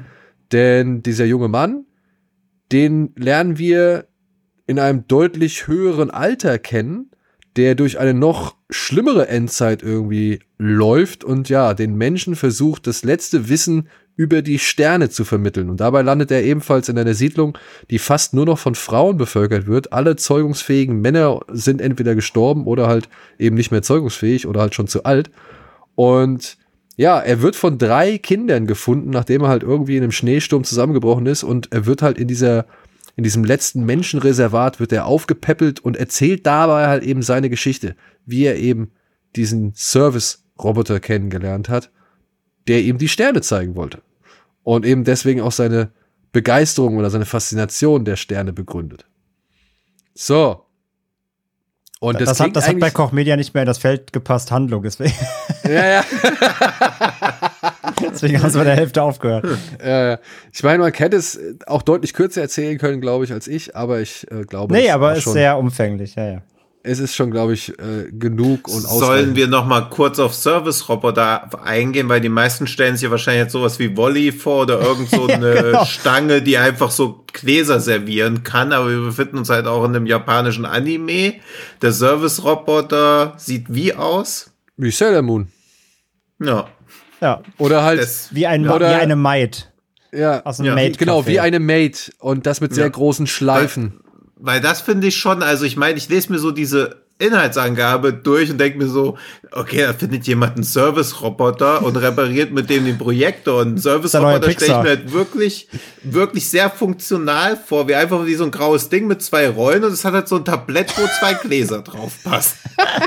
so stellt man sich doch einen Service-Roboter vor. Also. Ja. Ja. Und dann soll ich einen Film gucken, wo ein Service-Roboter einen Projektor von einem Planetarium repariert. Also wie wenig kann man den Film verkaufen, nachdem du am Anfang, es geht schon los mit biologischen und einem nuklearen Krieg, weil einer hat gar nicht gereicht. Da ist die ganze chemischen Krieg gibt schon gar nicht mehr, nur biologisch nuklear. Und dann kommt so ein kleiner grauer Service-Roboter mit seinem Tablett um die Ecke gekurvt. Das ist quasi der triste also. Finch. Ja, ja, so, genau. ja, genau, wie so ganz trister Finch. Ja, no. tatsächlich ist es aber nicht ganz so trist, sondern ich muss es an dieser Stelle mal sagen, ich fand es sehr schmalzig. Ja. Also, mhm. der Film nimmt sich sehr viel Zeit, vor allem halt auch dann in Person, in Persona des Service-Roboters. ähm, ja, ich weiß nicht, wie soll ich sie jetzt nennen, ey? Sailor Star, Sailor. Nee, sie hat doch einen Namen, warte, äh, Yumemi. Yumemi, ja, genau. Wenn man sie In wenigstens Form als Androidin oder so beschrieben hätte, aber Service-Roboter ja. finde ich auch, ey. Wenn man Service-Roboter mit so einem Aussehen, also, ich möchte ja. jetzt nicht so Three White Dudes irgendwie überbetonen, aber das klingt alles schon, also es klingt alles sehr falsch, wie das im Film so vorgeführt wird. Ja, es ist tatsächlich doch aber schon recht süß und mhm. Das aber dann leider zu sehr und ohne zu, ja, ich weiß nicht, ohne wirklich viel Inhalt, muss ich echt mal sagen. So. Ich muss halt also, sagen, als die lieben Kollegen von Koch Media uns die, den Film vorgestellt, also ne, gesagt, hey, wir machen, wir bringen ein Anime raus, habt ihr Bock? Und ich habe mir halt einen Trailer angeguckt, ich habe mir die Inhaltsangabe durchgelesen, dachte so, okay, das, das klingt ja doch irgendwie passend, irgendwie, ne, Endzeit. Und ich, ich habe mir das Ganze halt nach der Beschreibung von dem, was die Kollegen uns geschickt haben, ich habe es mir halt ein bisschen düsterer vorgestellt. Ich dachte, es wird halt ein bisschen, ein bisschen darker, ein bisschen mhm. grittiger, aber es ist halt überhaupt nicht. Es ist alles sehr, irgendwie, also du stellst dir diese Welt jetzt so auch die von der von der Beschreibung her, es klingt so, als ob das wirklich so eine Fallout-Endzeit ist, aber irgendwie fühlt sich die an wie so ein Ghibli, nur ohne die, nur ohne die Herzlichkeit, ohne die coolen Figuren, ohne die, äh, also ich fand das irgendwie alles ein bisschen zu lighthearted irgendwie. Ja, aber es hatte schon eine gewisse Tristesse, finde ich. Also das würde ich ihm nicht ja. abstreiten wollen. Also nee, nicht genug ja, aber auf jeden auch so Fall. eine Monotonie ein bisschen. Also ja, genau. So dieses weil ich habe auch lange drüber nachgedacht, warum mich der Film halt auch nicht so abgeholt hat, weil eigentlich Kitsch bin ich immer für empfänglich. Äh, Fast-paced müssen die Filme auch nicht sein, aber es war so, es hat sich auch nicht verlogen angefühlt, aber irgendwie, ja, so, Verschleppt. Auch nicht heuchlerisch, aber so verschleppt und auch so, dass ich ihnen das gegenseitige Interesse auch nicht so wirklich wahrgenommen habe, sondern als ob sie halt so aus Langeweile, weil es halt so monoton ist, ist halt so, so dieses besser als in die hohle Hand geschissen, hat sich das die ganze Zeit irgendwie angefühlt. So schlimm das jetzt auch klingen mag, aber sie als Service-Roboter hat ja eh nichts mitzureden. Also das war auch so die ganze Zeit, was bei mir noch so im Hinterkopf war, dass sie ja quasi, also du sollst ihr auch irgendwelche Gefühle abnehmen, die sie aber de facto gar nicht haben kann, sondern sie gibt ja das als idealer Service-Roboter wieder, was die Person, mit der sie äh, interagiert, in sie rein interpretieren möchte. Also das war halt auch so, es kam für mich nie wirklich so rüber, als ob der Roboter wirklich Gefühle entwickelt, sondern ob er einfach nur reagiert auf das, was jetzt gerade erwartet wird. Vor allem, und das, das Problematische ist dabei, glaube ich, also um es mal unter zu ergänzen, hm. Du siehst ja halt am Anfang erstmal die Klammer von dem alten, ähm, von dem alten Planetarian so gesehen, mhm. von dem alten mhm. Mann, der halt von ja. seinem jüngeren Ich erzählt. Du hast gar nicht mitbekommen, wie sie ihre Routine ständig aufrechterhält oder, oder erweitert. Und das ist halt so ein bisschen auch das Problematische dann an dem Film. Bei einem Volley brauche ich vier, fünf, sechs Szenen. Und ich mhm. habe diese Figur begriffen. Ja. ja. ja? Und und ich habe ich hab verstanden, in welcher Situation diese Figur sich befindet und wie sie halt, was sie halt schon alles gemacht hat und, und wie sie sich den Alltag aufge, aufgestellt mhm. hat. So. Bei, wie hieß sie, Yumime? Yumime, Yumemi? Yumemi, da kriege ich das alles nur von ihr erzählt. Ja. Während sie halt neben ihm auf der Bank sitzt. Und ja. da muss ich halt sagen, Freunde, nee, ey, das ist halt leider für ein Anime dann doch ein bisschen schwach. Ja, der Film macht da halt wenig Show Don't Tell, ne? Also der, der, der zeigt mir halt einfach nicht ihren Weg irgendwie. Also Ja. Der, der, der bringt mir nicht bei, ähm, was ich fühlen soll irgendwie. Ja, dass, dass diese, Film- dieser, dieser, so quasi der, der, der, Leid, der Leidensweg des, der jungen Wert, Wärterin, so. ähm, das, das passiert. Ja, und ein Film, der die halt ganze nicht. Zeit, oh, biologisch, nuklearer Krieg, Verwüstung, nuklearer Fallout. Ich erzähle dir mal, wie das alles war. Das ist halt auch, also, weiß nicht. Da kann Ja, ich auch das- meinen Opa vom Krieg erzählen lassen oder ich gucke Saving Private Ryan. Der, also, der Service-Roboter erzählt vom Krieg, ja. Ja, ja, das ist halt so ein bisschen. Und, und wirklich, und, Und- dann gibt's ja so ganz dramatische Momente zwischen halt Hm. Mensch und Roboter so. Ja. Und, und sie hören halt einfach nicht auf. Und ja, erstens mal das und ich verstehe auch den Mehrwert nicht, dass sie ein Roboter ist. Also, wo ist der Mehrwert? Na, dass sie Also- halt, glaube ich, diese nüchterne und neutrale Beobachtung hat des Ganzen. Also das. Aber das könnte sie auch als Charakter haben. Sie könnte ja einfach eine Wissenschaftlerin sein. ja, aber ich glaube, so. ich glaube, den Charakter hättest du nicht mehr, wenn du mitbekommen hast, was da draußen in der Welt vor sich gegangen Ja, ist, was das- sie ja offensichtlich nicht Ja. hatte. Weil was du halt mit Wally oder so erwähnt hast, ich glaube, man versteht die Figuren deshalb auch so gut, eben weil sie nicht menschlich sind und deswegen nicht über Gestik, Mimik, Augen oder so das vermittelt Mhm. werden kann, sondern halt über Handlung musst du die, also die Gegenstände quasi begreifen und deswegen ja trotzdem irgendwie lieb gewinnen und den Charakter irgendwie attestieren. Aber man nimmt sie ja trotzdem in erster Linie als Mensch wahr und nicht als Roboter, der irgendwie anders funktioniert. Also das, das, das ist ja das Bizarre, dadurch, dass sie wie ein Mensch aussieht, kommt sie uns viel weniger menschlich vor als jemand wie Wally oder so. Ja. Also man hat ja so ein bisschen so ein Uncanny Valley-Ding, weil sie zu menschlich aussieht und menschlich agiert, aber eben doch nicht wie ein Mensch. Also ich konnte nie wirklich, also es wirkte für mich fast so ein bisschen so Westworld-mäßig, als ob gleich auch so ihr Gesicht aufklappt oder so und sie zu so einem Monster wird, was ja der Film mit in erster Linie auf der musikalischen Ebene gut zu verhindern gewusst hat, dass ich jemals dann den Gedanken weiterverfolge. Aber so ganz über den Weg trauen konnte ich ja halt auch nicht. Ja gut, aber sie ist ja, und wir sprechen es jetzt einfach mal aus, sie ist ja schon fast wie so eine Sexpuppe in dieser Endzeitwelt.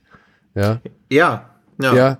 Und, und ich glaube, diese Gegensätze oder dieser Kontrast ist bewusst gewählt worden.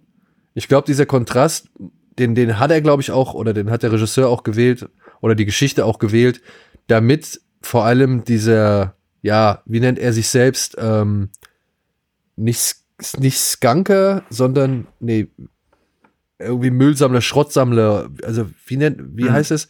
Junker, Junker, genau. Junker. Also, ich glaube, das, das haben sie schon bewusst so gemacht, damit erstmal er nicht direkt auf die Idee kommt, oh geil, die hat irgendwelche technischen Teile, die ich gebrauchen kann oder sonst irgendwas und sie direkt auseinander nimmt. ja. Weißt du, was ich meine? Also sie brauchte Ja. dieses, dieses, glaube ich, dieses kind, kindliche, mädchenhafte Aussehen, Antlitz, um eben zu verhindern, dass er direkt irgendwie sie in alle Einzelteile zerlegt, die er dann Ja, irgendwie aber auch verkauft. das, also was, also ja, aber auch dann, also dann ist es, ist sie, also das habe ich auch nicht verstanden, ist sie der einzige Service-Roboter oder gibt es halt Tausende? Also ist sie was ganz Besonderes? Ey, und das ist oder ja das, ist es, ja, ist sie wie ein Toaster quasi, also wie so ein elaborierter Toaster, weil, dabei, wenn sie einzigartig ist, verstehe ich, warum er sie nicht auseinander nimmt, auch wenn das auch natürlich wieder so eine merkwürdige Vermenschlichung von Hilfsgegenständen ist. Also eigentlich ist ja jeder Roboter nur in Hammer mit mehr Funktionen. Also es ist ja ein Tool eigentlich. ja, aber sie Und ist dann nicht könnte er sie auch auseinander Schweizer Taschenmesser. Sie ist Ja, nicht ja, genau. einzigartig. Also das erklärt der Film ja am Ende, dass sie nicht einzigartig ist. Mhm. Ja, ja, aber das weiß, also wie gesagt, man weiß es erst am Ende, aber dann versteht man wieder nicht, wenn sie nicht einzigartig ist, warum er sie nicht auseinander nimmt. Also dann hätte sie ihm doch auch helfen können. Ja, weil sie eben so niedlich und goldig und schutzbedürftig ja, aussieht. Genau, weil, weil es eben vermenschlicht werden soll. Du sollst ja mit, mit ihr. Ja, aber dann, warum ist sie dann ein Roboter? Also, das ist halt alles so, also, wenn ich eine Also Erklärung dafür habe, warum sie ein Roboter ist, verstehe ich wieder nicht, warum sie dann so niedlich sein muss, weil sie als Love Interest, gleichzeitig kann er ihr aber auch sagen, was sie machen soll, weil er sich ja auch, er verliebt sich ja eher in etwas, was so, also was quasi sich immer besser auf ihn anpasst, also wie in so ein Algorithmus. Das ist ja, als ob ich mich in meinen TikTok-Stream verlieben würde, der mir immer mehr das gibt, was ich eigentlich heimlich Oder, in in- Wirklichkeit oder in sehen Tamagotchi. will. Ja, oder mein Tamagotchi, ja, also das, Ja, verstehe ich alles, Hm. aber wobei ich echt sagen muss, das war nicht mal, also das war nicht mein größtes Problem am Film. Wie gesagt, ich finde halt generell die Figuren allgemein im Film nicht überspringend, also nicht auf diesen Mhm. nicht über den Übergang. Ich fand die alle sehr platt irgendwie. Ähm, Mhm. Mein Problem war vor allem, der dauert halt auch sehr lange, der dauert zwei Stunden. Und ich fand, Ja. der ganze Film ist irgendwie, die ganze Geschichte, das ganze Pacing spielt halt super safe. Ich finde, da gibt's keine Ausreißer, da gibt's keine großen Spannungsmomente, die plötzlich völlig überraschend kommen. Da gibt's keine ähm, richtige Dramatik drin. Ich fand, der, der, der lief halt so durch und, und irgendwie immer auf, auf Safe gespielt. Sie hatten eine Geschichte, die wussten, die wollten sie erzählen, Punkt. Da hat mich keinmal so richtig irgendwie irgendwo mal durch, durch irgendeine Gefühlswelt gejagt irgendwie. Das hat der Film komplett nicht geschafft. Und ich bin eigentlich super anfällig, gerade bei Animes, wenn es irgendwie um große Ich Gefühle halt geht, auch, so ja. wie gesagt, Ja. ne, irgendwie Your Name oder alles. Ich meine, klar, Hey. andere, anderes Level so. Ja. Aber bei, wenn, wenn, wenn Animes Gefühle auslösen können, schaffen die es bei mir meist relativ einfach.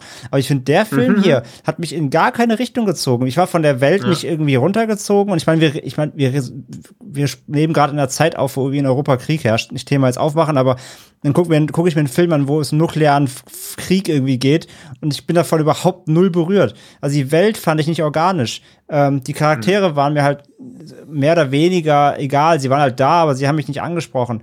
Und wie gesagt, es gab keinerlei in der ganzen Geschichte keine Ausreißer, die mich irgendwie durchgeholt haben. Also ich fand den halt so ein bisschen belanglos in seiner Gänze einfach. So, das waren meine Probleme. So Ja, ging's mir halt belanglos- auch mit diesem Krieg, dass das so ist wie, wie bei Mortal Kombat oder so. Es muss halt in irgendeiner Stage stattfinden, aber man achtet ja eigentlich gar nicht, was im Hintergrund passiert. Ja, genau, es Also gibt da halt Outworld, aber es ist ja auch irgendwo Ja. anders.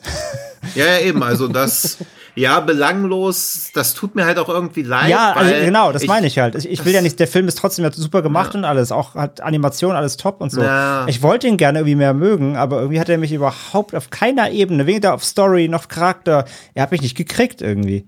Und ich dachte am Anfang noch, weil man, als man den alten Mann sieht und dann diese Maske von ihm so, ach guck mal, das ist ja hier, könnte ja in die Richtung Noshika gehen oder sowas. und naja, wenn man dann halt wirklich diesen Film gesehen hat und ich musste halt anhand dieser Atemmasken, musste ich halt direkt an Noshika denken. So. Hm.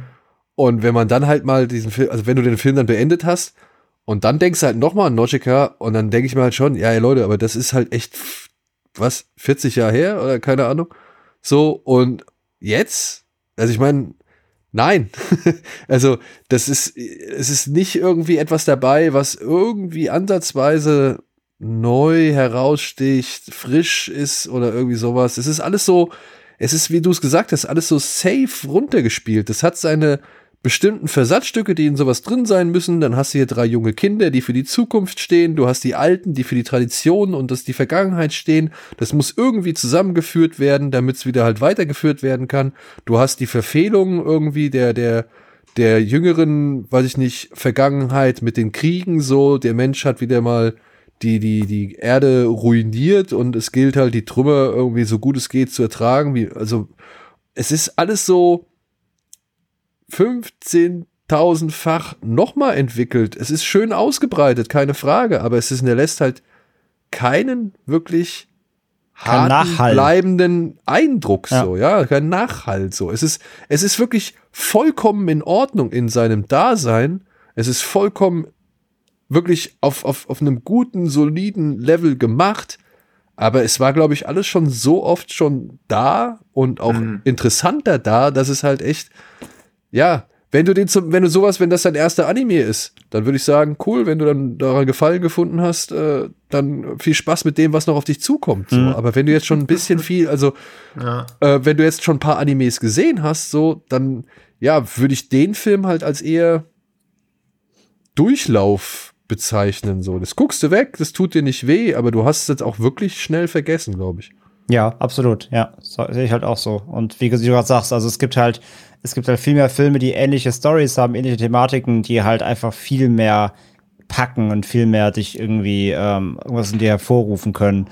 Das war alles so ein bisschen platt, wie gesagt. Und das halt, ja, vielleicht ist es auch wirklich so. Auch, ich meine, wir haben halt irgendwie, ich habe ich hab Gefühl, wir haben halt die Folge der, äh, der, der Überbau ist heute irgendwie so ein bisschen, hast, schon- kennst du eins, kennst du alles so, aber so soll es ja auch gar nicht wirken. Also, ne, klar, ähm, das können, Nein, wir, das können wir als Vielseher sagen, aber gerade jetzt hier der ist wirklich, also wenn du, wenn du im Anime-Bereich unterwegs bist, kennst du definitiv tausend bessere Sachen.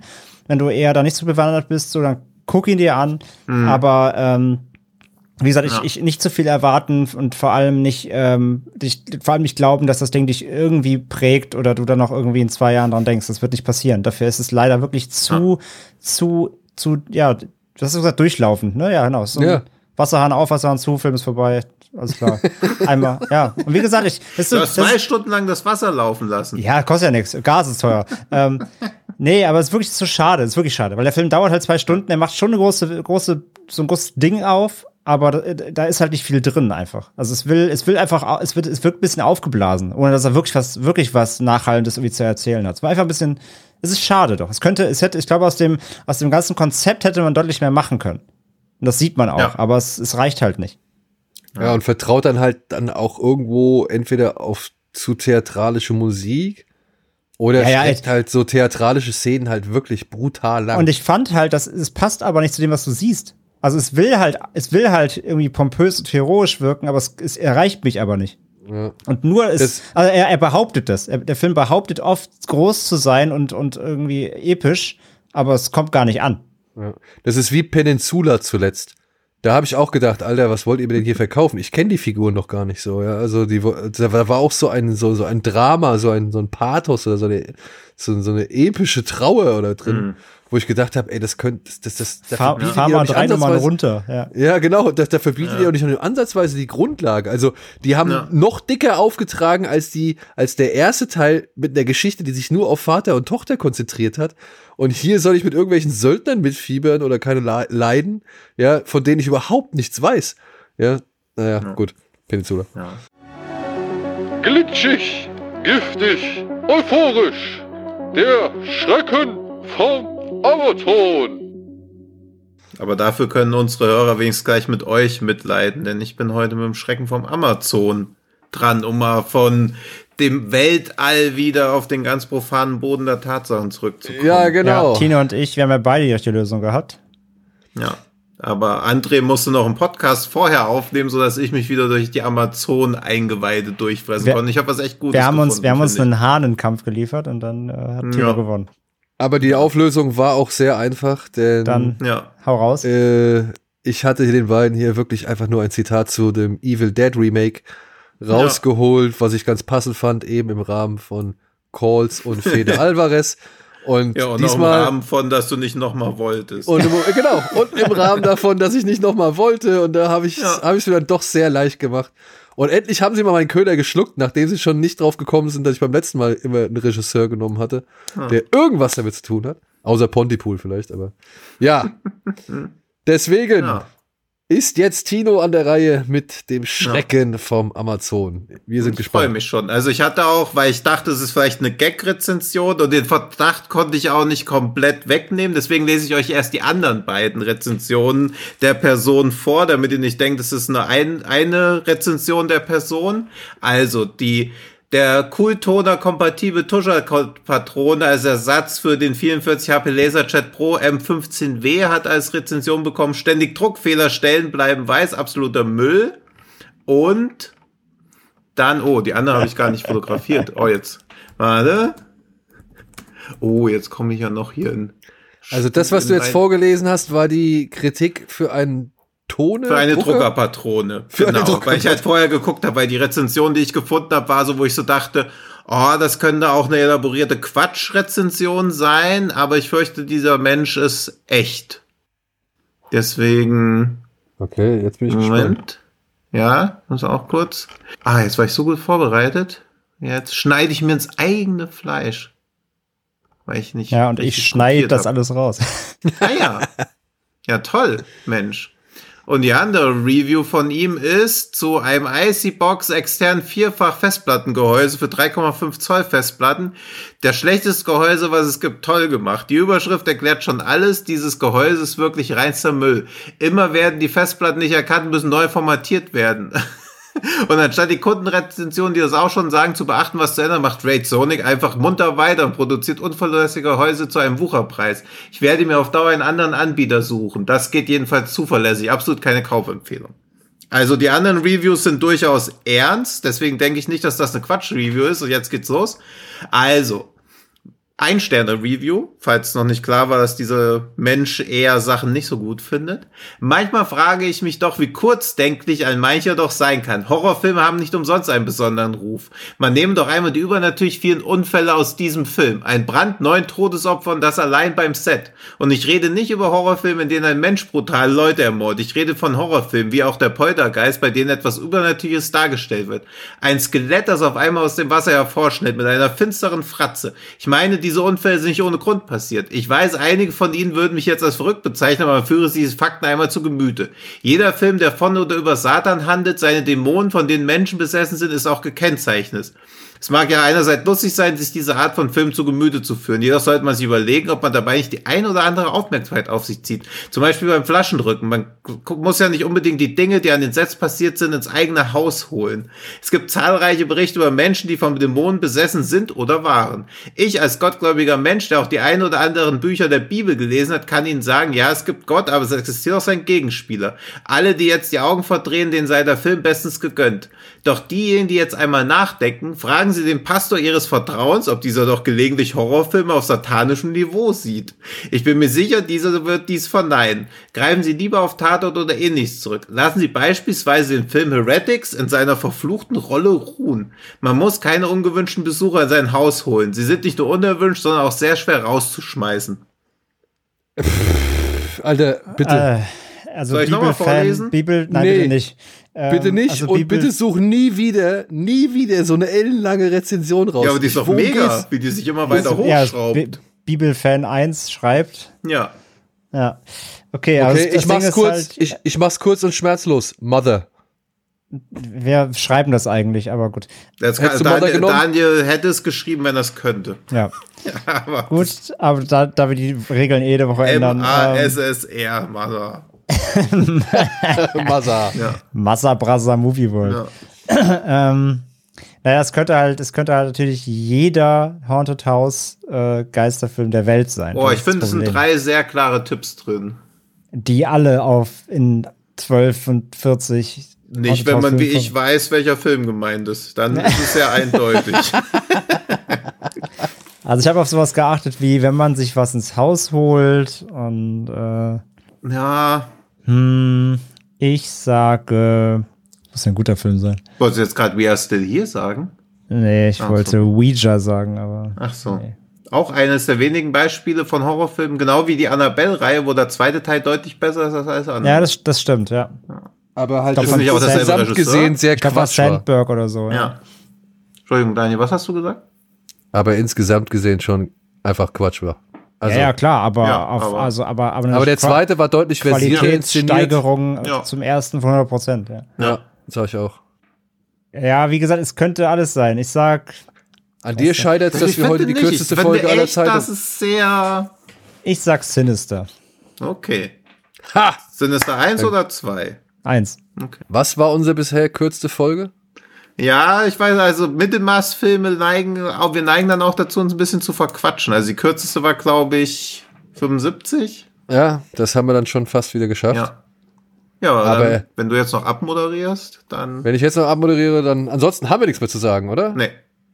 Oder gab es noch irgendeinen Hinweis, den wir geben sollten? Nein, aber ich gebe euch den Hinweis auf unsere sozialen Medien, nee, auf unsere Präsenz in sozialen Medien zu achten, denn wir haben was für euch, oder? Ach ja, stimmt. Ja. Nacktbilder von Tino bald auf Instagram. Ja. Als NFT. Als der Als NFT. Ja. Ähm, nein, wir verlosen was. Äh, und zwar nicht Nacktbilder von Tinos NFT, sondern wir haben äh, Freikarten geschickt bekommen fürs Kino. Nämlich, Bilder Bilder von von- meinen NFTs. ja, Nacktbilder von Tinos NFTs, okay.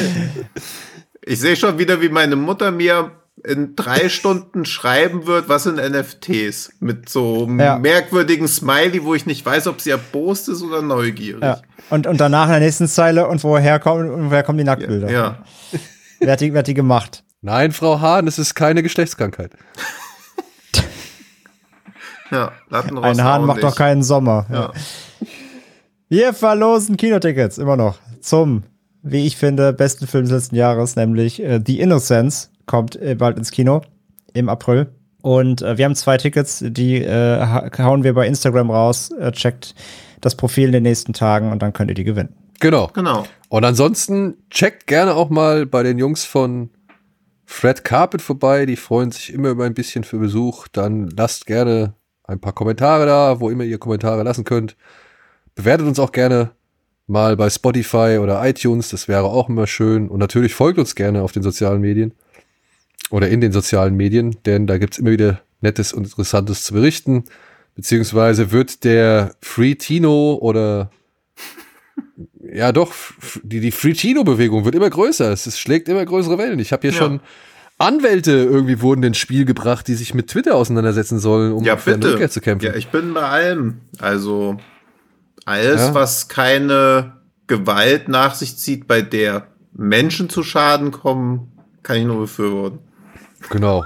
Aber Algorithmen dürfen Ja. gerne mal die ein oder andere Beule davontragen. Oder auch mal ein Ouija-Board. Das kann man halt auch noch mal ins Spiel Gegen die Wand pfeffern? Hä? Gegen die Wand pfeffern? Ja. Nee, ich war schon sehr stolz drauf, dass ich das Wort aussprechen konnte. Ouija. Super Ouija. Luigi. Lu- Luigi-Brett. Ja. Ja. so. Gut. Damit sagen Waluigi, Luigi und dem sein Bruder Tschüss Ja. für heute. Tschüss. Ja? Ja. Und bis zum nächsten Mal. Vielen Dank fürs Zuhören und passt auf euch auf. Bleibt gesund. Tschüss, ihr Kirbys. Tschüss. Tschüss.